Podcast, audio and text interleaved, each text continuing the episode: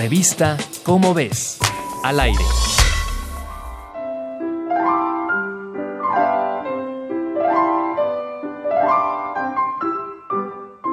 Un equipo de investigación conformado por médicos de México y Estados Unidos encontraron una relación entre la gastritis y la regulación del apetito. Este estudio se realizó a 178 niños mexicanos de entre 5 y 13 años, divididos en dos grupos a lo largo de un año. El primer grupo estaba infectado por la bacteria Helicobacter pylori, asociado a trastornos como la gastritis crónica y el cáncer gástrico, mientras que el segundo grupo estaba libre de la infección.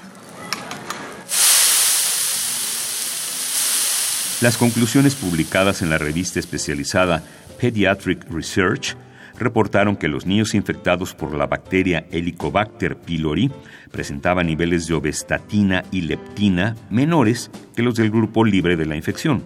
Tanto la obestatina como la leptina tienen efectos anorexígenos, es decir, actúan como supresoras del apetito.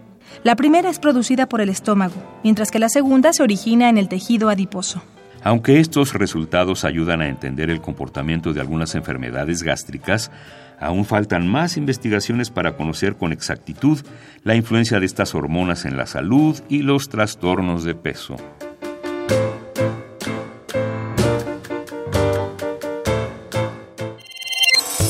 Revista Cómo ves, al aire.